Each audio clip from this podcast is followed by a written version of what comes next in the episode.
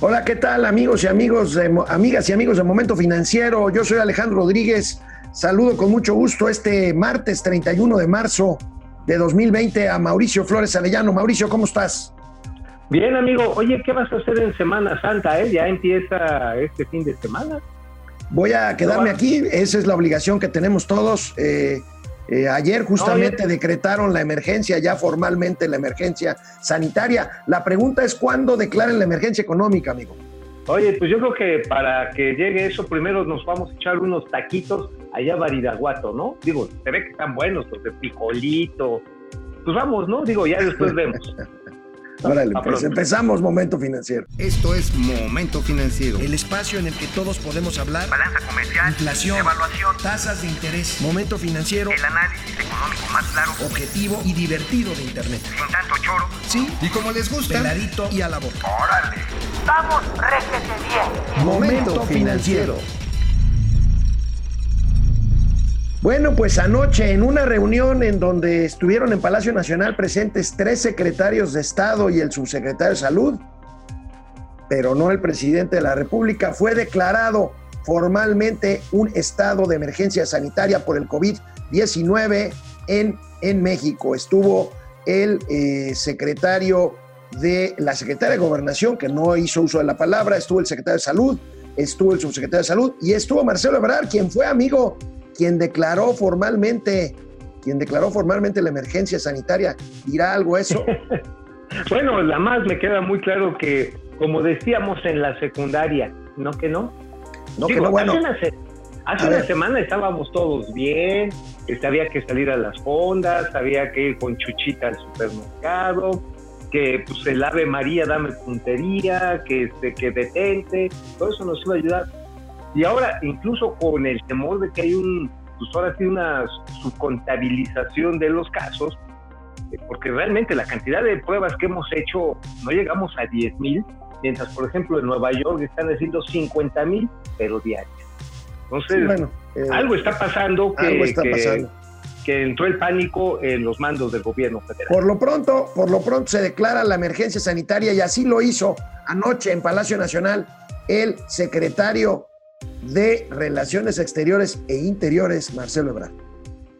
Que la Secretaría de Salud en las últimas horas ha señalado que el número de casos ha ido en aumento, por lo que ha recomendado que los habitantes del país permanezcan en sus casas para contener la enfermedad causada por el COVID-19 y que en virtud de lo anterior este Consejo de Salubridad General, en uso de sus facultades y funciones previstas en el artículo noveno, fracción décimo séptima, de su reglamento interior, ha determinado la pertinencia de declarar como emergencia sanitaria por causa de fuerza mayor a la epidemia de enfermedad generada por el virus COVID-19, por lo que, con el afán de proteger la salud de los mexicanos, acordó expedir el siguiente acuerdo por el que se declara como emergencia sanitaria por causa de fuerza mayor a la epidemia de enfermedad generada por el virus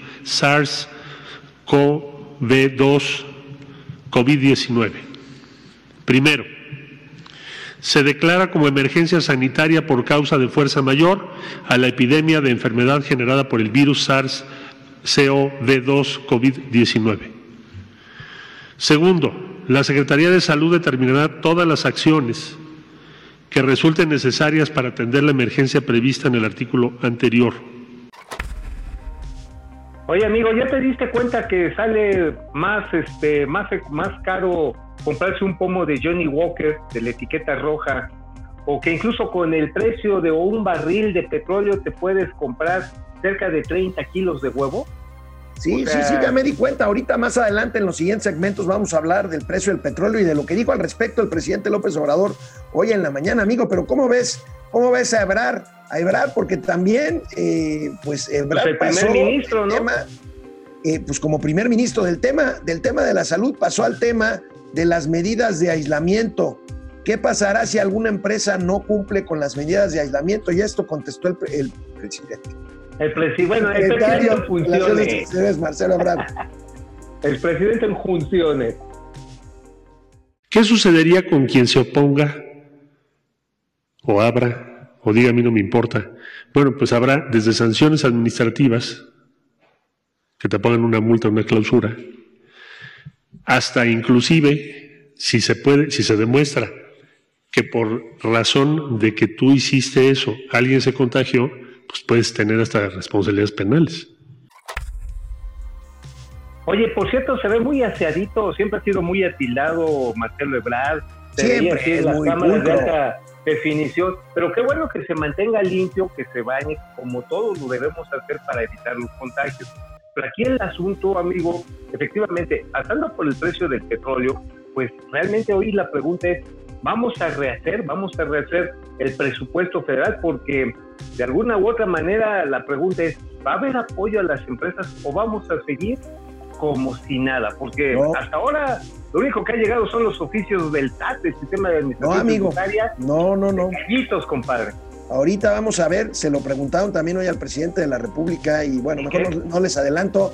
Mejor, Ebrar ahora, ahora secretario de Hacienda, ya vimos su video en funciones de salud, en Ah, funciones de que no, es, este, ¿qué no era el, el secretario de salud? Ah, no, el de Y, a- defensa. y ahora, y ahora habla de las consecuencias económicas de la pandemia. A ver, vamos a ver.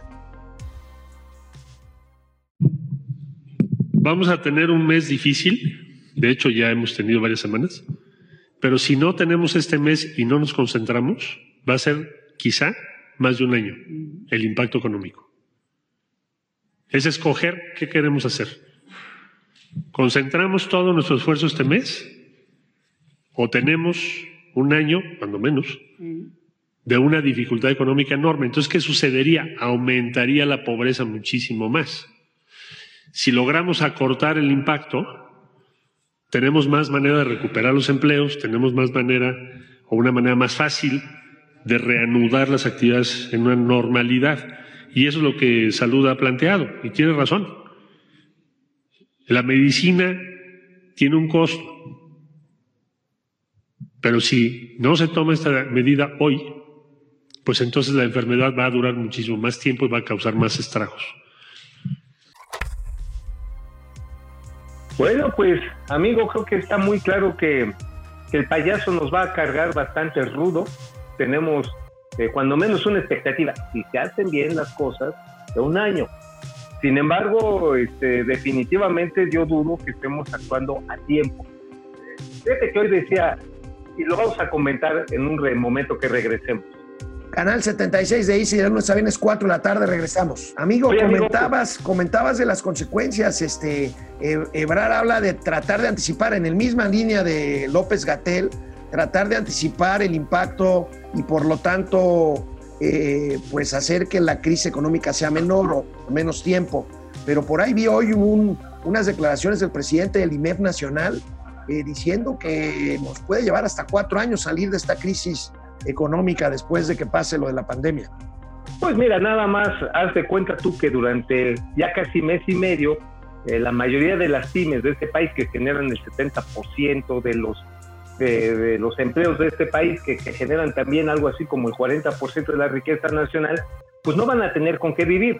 Les están ofreciendo 25 mil pesotes, ahora sí son como los dos pesos de la bartola. Pagas la renta, el teléfono y la luz, y de lo que te sobre me pagas los impuestos y me guardas para mi.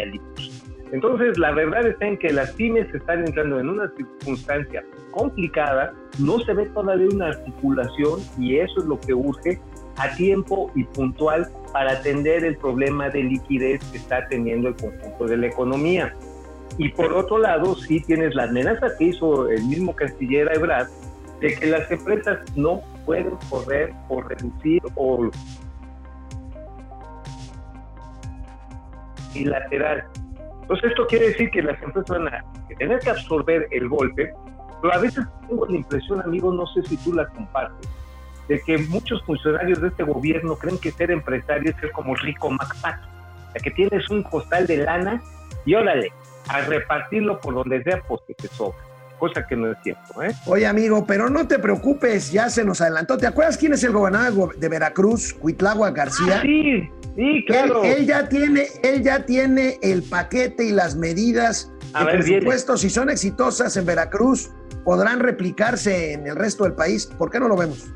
A ver, viene, viene. En consecuencia, de manera conjunta, celebramos el acuerdo estatal por la activación económica como instrumento que demuestra solidaridad y unidad para apoyar a la población que se encuentra vulnerable, concertando que el gobierno del estado de Veracruz se compromete a los siguientes puntos.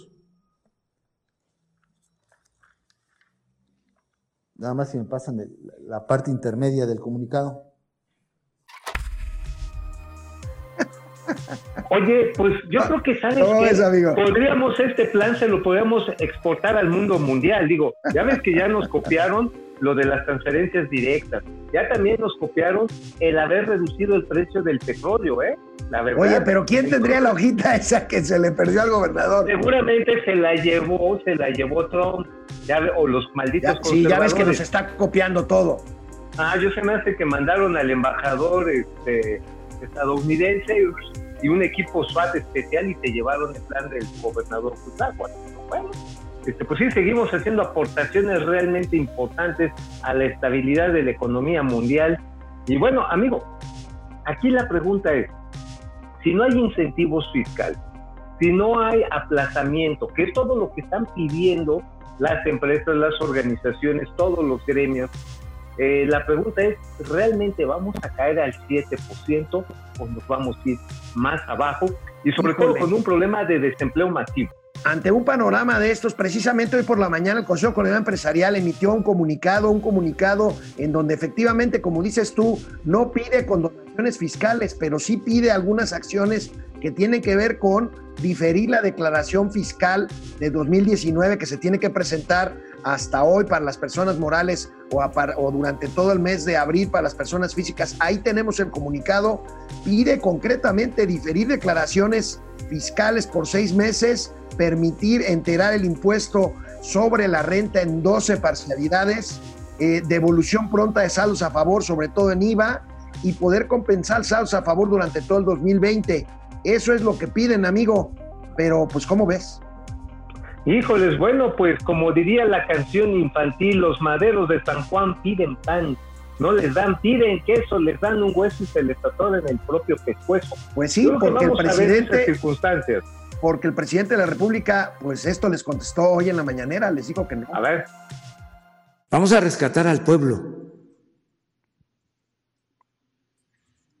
Esto también que se vaya entendiendo, porque hay algunos que a lo mejor están pensando que los vamos a rescatar a los de arriba, con la idea esa peregrina el sofisma de que si le va bien a los de arriba, les va a ir bien a los de abajo, que si llueve fuerte arriba, gotea abajo. No, ya eso ya no aplica. La riqueza no es contagiosa, no es permeable. Tenemos que procurar que haya una distribución equitativa del ingreso. Oye, amigo, esta es otra aportación del modelo de economía moral, es la economía de osmosis. Es decir, echas el agua, el agua abajo para que a través de la capilaridad social llegue arriba. O sea, güey, sí estoy sorprendido. O sea, esta sí es una aportación digna del Premio Nobel de Economía. Osmosis en distribución de ingresos. Ya, ya es, ya es un discurso para mi gusto pues muy desgastado el presidente, ¿no, amigo? Bueno, pues aquí lo desgastado van a ser los capitales de las empresas, porque lo que estamos percibiendo y lo que nos estamos encontrando es que la inversión bruta fija sigue bajando, que no va a ser nada extraordinario que se dé un centón en el segundo trimestre, que haya quiebra de empresas, e insisto, eh, tengo la impresión de que el presidente sigue viendo a los millonarios así como, como los pintaba Ríos, ¿no? Yo creo que ahí fue donde él aprendió economía con los libritos de Ríos. Con Ríos, ah, el caricaturista. que usaban los sombreros, el bombín, y eran así, bueno, multimillonarios. Pasemos lista rápidamente, amigo Francisco Guerra, desde la cuarentena, Fer Rangel, viéndonos como siempre, muchas gracias, Fer. Pedro Reyes desde Tijuana, Francisco Guerra.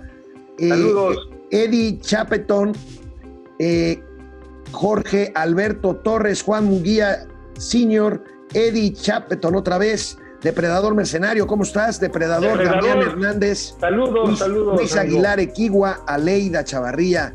Gracias, gracias a todos. Ahorita después del corte vamos a ver las cifras reales. Ahí nos están señalando que está Doña Austeridad Republicana junto a Mauricio. Ah, sí, aquí sí, pues aquí, aquí me la traigo a Acapulco en la azotea.